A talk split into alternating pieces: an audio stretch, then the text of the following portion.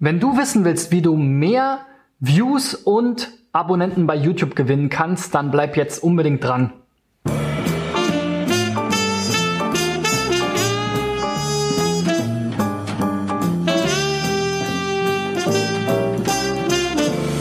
So, Freunde, in der 143. Folge von SEO Driven, meiner Show rund um SEO, Online-Marketing und mehr, will ich nochmal zusammenfassen, was ich diese Woche zum Thema YouTube-Optimierung so alles erzählt habe. Ich habe angefangen am Montag mit dem Thema YouTube SEO und wie du die richtigen Keywords findest beziehungsweise in deiner Videobeschreibung unterbringst. Und da sind die wichtigsten Bestandteile auf jeden Fall der Titel. Dort sollte eben dein Hauptkeyword möglichst weit vorne stehen. Das ist aus zwei Gründen gut, weil zum einen, wenn der Nutzer eben in dem Suchergebnis der zweitgrößten Suchmaschine der Welt ähm, die Ergebnisse sozusagen so mit dem Auge durch äh, rattert, dann bleibt er eben natürlich tendenziell am schnellsten da hängen, wo vielleicht das Keyword, was er gesucht hat, auch ziemlich weit vorne steht. Also wenn ich jetzt, es macht einen großen Unterschied, ob ich schreibe meine besten Tipps zur YouTube-Optimierung oder YouTube-Optimierung, Doppelpunkt, meine besten Tipps. Ja, ist letzten Endes von der Aussage genau das Gleiche. Ähm, Glaube ich beides genauso attraktiv oder auch nicht. Ähm, aber eben bei der zweiten Variante steht eben das Hauptkeyword vorne und der zweite Grund, warum man das machen sollte, ist, dass mit Sicherheit auch YouTube beziehungsweise die Suchmaschine dahinter und letzten Endes damit wiederum Google ähm, auch das, was vorne im Titel steht, eher noch ähm, oder stärker berücksichtigt als das, was vielleicht ganz hinten im Titel steht. Deswegen sollte man auch, und den Fehler habe ich am Anfang auch gemacht, auf gar keinen Fall am Anfang sozusagen immer seinen Shownamen oder seinen Channelnamen ähm, packen, Genauso wie man es bei Websites auch nicht unbedingt macht, dass man als erstes mal seinen, seinen Seitennamen reinpackt in den Titel und dann das, worum es eigentlich geht, sondern eben zuerst das, worum es eigentlich geht und dann kannst du meinetwegen hinten auch noch, wie ich jetzt in meinem Fall, SEO-Driven und die Nummer der Folge reinpacken. Ja, das zweite ist dann eben die YouTube Description, also die Videobeschreibung. Dort sollte natürlich das Keyword auch drin vorkommen. Ihr könnt eben klassische Keyword-Recherche eigentlich machen, wenn du aus dem SEO-Bereich oder aus dem Website-Optimierungsbereich kommst. Ähm, ist dir das geläufig? Da gibt's genug Tools für, für die Keyword-Recherche, zum Beispiel in Google Keyword Planner, der dir dann zeigt, wo es irgendwie ähm, Nachfrage gibt, der dir auch Vorschläge macht. Ähm, ich arbeite sehr gerne mit äh, dem SEMrush Keyword Magic Tool, ähm, was mir eben beliebte Kombinationen zeigt und wo ich dann eben auch, wenn ich jetzt so ein Hauptkeyword wie YouTube SEO habe, sehe, okay, was wird da noch gesucht? YouTube SEO Tutorial, YouTube SEO Tipps, YouTube SEO ähm, Description, Keywords und so weiter. Und dann kann ich das eben entsprechend in meinem Content einerseits berücksichtigen, den ich hier so erzähle vielleicht, und andererseits natürlich auch in der Beschreibung unterbringen, im Titel unterbringen und dann das ähm, weitere wichtige Element in den Tags. Denn ähnlich wie früher bei Websites, wo es diese Meta-Keywords gab, äh, die heute allerdings äh, nicht mehr wert, äh, also im Prinzip wertlos sind für SEO bei Websites. Bei YouTube spielen sie noch eine große Rolle. Und wenn du dort eben nicht einfach irgendwie 300 verschiedene äh, Text reinhaust, äh, SEO, Online-Marketing, YouTube, ähm, Marketing, Digital Marketing und so weiter, habe ich auch am Anfang den Fehler gemacht, sondern wirklich wiederum viel spezifischer. YouTube SEO, YouTube SEO Tutorial, YouTube SEO Tipps, also die Sachen, die du eben auch entsprechend in deiner Description, in deinem Titel und in dem Video selber eben auch bringst. Ähm, und das sind dann sozusagen wirklich auch so ein bisschen deine Ranking-Ziele. Es gibt ja auch entsprechende Tools für YouTube wieder zu, die dir dann anzeigen, wo stehst du an der Stelle. Ähm, da kann ich vielleicht mal noch äh, ein, zwei unten in die ähm, Show Notes bzw. Video Description reinpacken wo du dann eben direkt siehst, okay, bei auf ähm, welcher Position bist du jetzt im YouTube ähm, bei dem jeweiligen Tag. Also wirklich mehr so sehen als was sind meine Suchbegriffe, bei denen ich erscheinen will. Und es ist ja unwahrscheinlich jetzt zu YouTube allgemein zu erscheinen, wenn du halt ein YouTube SEO-Video machst, ne? sondern viel spezifischer. Gut, dann das nächste äh, große Thema sind die Thumbnails, also diese Vorschaubilder. Und da gibt es sicherlich auch einige Best Practices und Dinge, ähm, die ähm, man so beachten kann. Zum einen funktionieren ähm, Thumbnails mit Text drauf in der Regel besser als die, die einfach automatisch generiert wurden und wo meistens kein Bild dahinter ist. Viele YouTuber, professionelle YouTuber machen auch extra noch sozusagen Fotos mit der Fotofunktion ihrer Kamera. Ja, dafür kann man diese Dinger auch immer noch benutzen ähm, und nutzen die dann eben entsprechend, dass sie dann meinetwegen, was sie sich an den Rand gehen und dann so machen und dann kommt dann oben dann entsprechend der Text den sie dann dort einfügen. Das kannst du natürlich mit Photoshop machen, aber es gibt auch leichtere Varianten wie canva.com. Das ist eine Online-Seite, da ähm, gehst du einfach drauf, ist kostenlos. Es gibt dann entsprechende Formate und Templates, die du auch verwenden kannst und dort kannst du relativ schnell per Drag and Drop deine Fotos hochladen, dann irgendwie Icons reinziehen, Text reinziehen, Text ähm, formatieren und so. Und dabei solltest du darauf achten, dass du eben nicht irgendwie Romane schreibst. Auch das den Fehler habe ich am Anfang gemacht und fällt mir immer noch schwer, dann wirklich sozusagen das eine äh, Ding in your face wirklich möglichst groß dahin zu packen.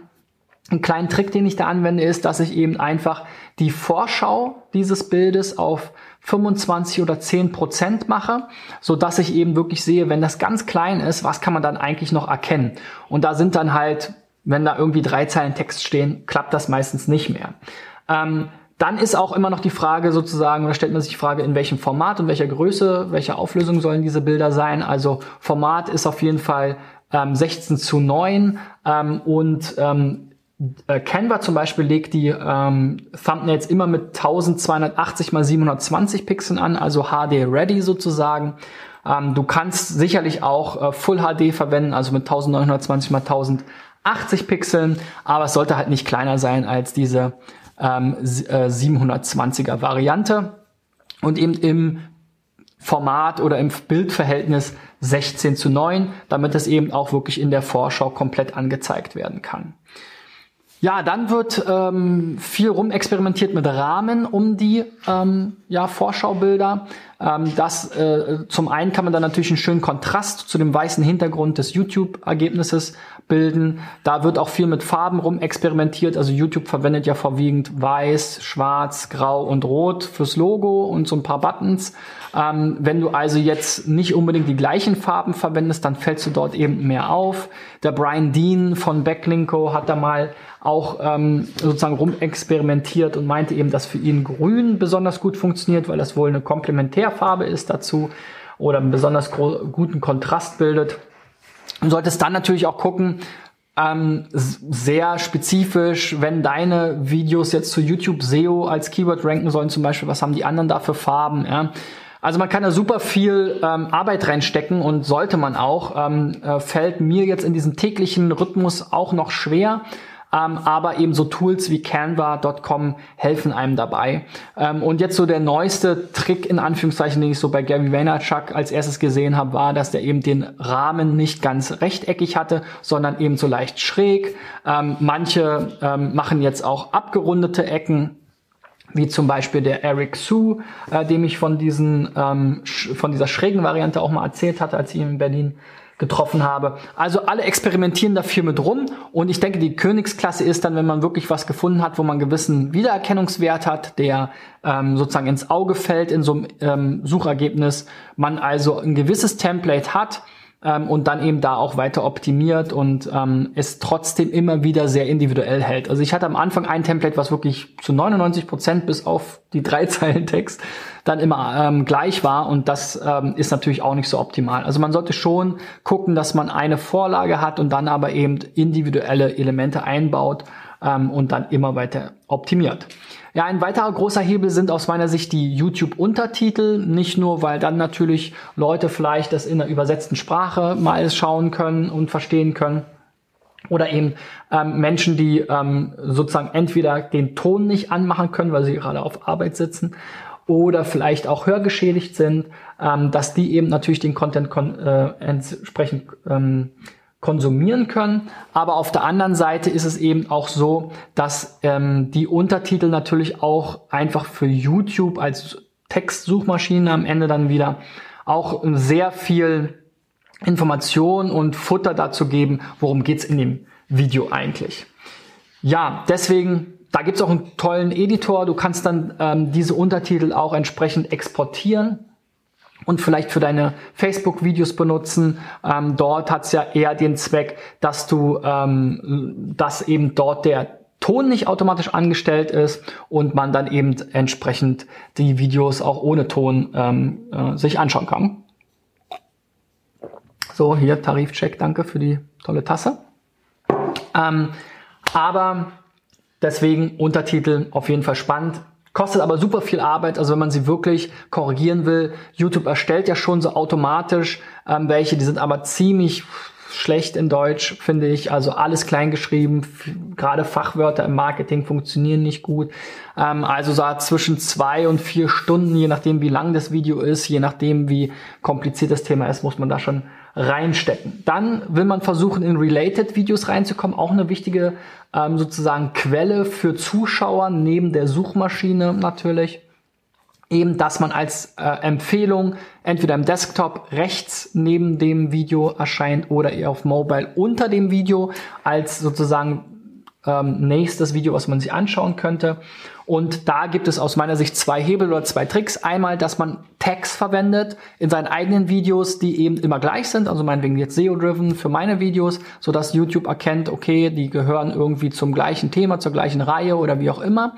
Ähm, und wenn man eben sich an andere Videos anhängen will, dass man eben guckt, welche Tags verwenden die. Das findet man entweder im Quelltext oder mit entsprechenden Tools heraus und dann eben diese Tags eben auch verwendet, damit da irgendwo eine Gemeinsamkeit und ein Zusammenhang von YouTube hergestellt werden kann. Außerdem, und das ist das zweite, gibt es eben diese YouTube Cards und den Abspann, die man einfügen kann in seine Videos, also ganz am Ende, dass dann eben weitere Videos vorgeschlagen werden. Das macht natürlich YouTube auch nochmal klarer, äh, wie hängen diese Videos zusammen und welche Videos gehören zusammen. Und auf der anderen Seite eben kannst du damit einfach auch die ähm, Nutzer auf deine weiteren Videos hinweisen. Das lohnt sich also ähm, doppelt. Ja, und dann zu guter Letzt solltest du natürlich gucken, dass du bei deinen YouTube-Videos irgendwie ähm, auch noch andere Kanäle hast, mit wo du sie teilst. Ja, das wird immer schwerer, weil natürlich jede Social Media Plattform versucht, ihr eigenes Videoformat durchzusetzen. Also YouTube-Videos auf Facebook teilen finde ich nicht hundertprozentig sinnvoll. Da lade ich die lieber bei Facebook selber hoch und habe dadurch viel mehr Reichweite. Aber ähm, äh, Twitter ist immer noch ganz äh, dankbar, auch wenn Twitter mittlerweile auch eine eigene Videofunktion hat. Die wird aber, glaube ich, nicht so stark benutzt. LinkedIn hat jetzt auch seine eigene Videofunktion ähm, gelauncht, aber auch da kann man die Videos natürlich gut teilen grundsätzlich. Xing ähm, ist auf jeden Fall glücklicherweise noch weit hinterher, auch ähm, was solche Features anbelangt, auch hinter LinkedIn. Ähm, und äh, bei Xing, also von Xing kriege ich relativ viel Referrer-Traffic auf meine Videos, weil ich dort halt einfach ähm, die Playlist oder mein Channel, ein RSS-Feed dazu ähm, dort eingetragen habe in meinem Profil und dann wird es automatisch auch geteilt ähm, äh, mit meinen Xing-Kontakten und zu guter Letzt sicherlich auch E-Mail. Also da habe ich jetzt auch angefangen, ähm, dass ich meine E-Mail-Kontakte, die sich ähm, für ähm, etwas bei uns sozusagen interessiert haben, auch wiederum bespiele und auf diese Themen aufmerksam mache und dann eben auch wieder auf die Videos leite. Also das ist sicherlich auch ein wichtiger zusätzlicher Tipp, weil du hast eben einfach auf YouTube keine so gegebene Reichweite, ja, also man ähm, YouTube fängt zwar jetzt auch an, so Freunde äh, so ein Freundesnetzwerk dazu bauen mit so einem Feed, wo man jetzt auch Text posten kann. Aber das ist alles in den Kinderschuhen und äh, ich glaube auch nicht, dass das äh, abhebt, weil alleine wenn ich jetzt gucke, ähm, welche Freunde kann ich da verbinden automatisch, also auch das funktioniert nicht richtig. Ich habe irgendwie hunderte von Freunden und dann aus meinem und tausende Kontakte in meinem Adressbuch und dann findet irgendwie YouTube zwölf oder so, die ich da hinzufügen kann. Also das funktioniert auch noch nicht so richtig und ich glaube, die Leute sind jetzt auch nicht bei YouTube, um da so ein Feed jetzt noch mit Fotos und, und Text irgendwie zu verfolgen, sondern die wollen halt Videos gucken. Aber deswegen, man hat halt einfach nicht schon Abonnenten von alleine, wie bei Facebook. Wenn du einfach ein paar Freunde hast, dann hast du halt mal zwei, 300 Freunde ähm, und das sind gleichzeitig deine Abonnenten und da, da kriegst du automatisch mehr Reichweite. Bei YouTube fängst du halt echt irgendwie plus minus bei null an und das ist halt sehr, sehr hart ähm, und du musst da um jeden Follower und äh, Abonnenten kämpfen und naja, da hilft es halt, wenn du natürlich deine Freunde, deine Subscriber, deine Kontakte über andere Netzwerke darauf aufmerksam machst, um eben letzten Endes Abonnenten zu gewinnen. Ja, das war meine Woche rund um YouTube-Optimierung. Schön, dass du ähm, eingeschaltet hast und ich freue mich, wenn du mir einen Daumen nach oben gibst, wenn du das Ganze hilfreich fandest. Ähm, wenn du mir bei iTunes oder Facebook eine äh, Bewertung schreibst. Nächste Woche geht's dann weiter mit dem nächsten Thema. Ähm, das muss ich mir nochmal überlegen, aber ich habe schon so eine Idee im Kopf. Ähm, und dazu kannst du mir zum Beispiel schon mal deine Domain schicken. Ja? Also wenn du gerne mal von einem SEO-Experten wie mir wissen willst, was wären jetzt so die zwei, drei ähm, Tricks und Hacks, die du schnell umsetzen kannst, um deine Sichtbarkeit ähm, äh, möglichst leicht zu verbessern, dann schick mir jetzt deine Domain an christian at digitaleffects.de oder ähm, geh auf meine Facebook-Seite facebook.com slash cbschmidt.de und schreib mir dort eine ähm, Nachricht und ich werde dann diese Domains mir angucken und vielleicht schon in der nächsten Woche sozusagen meine Site-Klinik, meine Mini-Audits machen. Ähm, wenn nicht schon in der nächsten Woche, dann spätestens im nächsten Jahr. Also schickt mir eure Domain an christian.digitaleffects.de oder eben per Messenger auf facebook.com slash cbschmidt.de. So viel für diese Woche. Das Video ist extrem lang geworden. Bis dann. Ciao, ciao.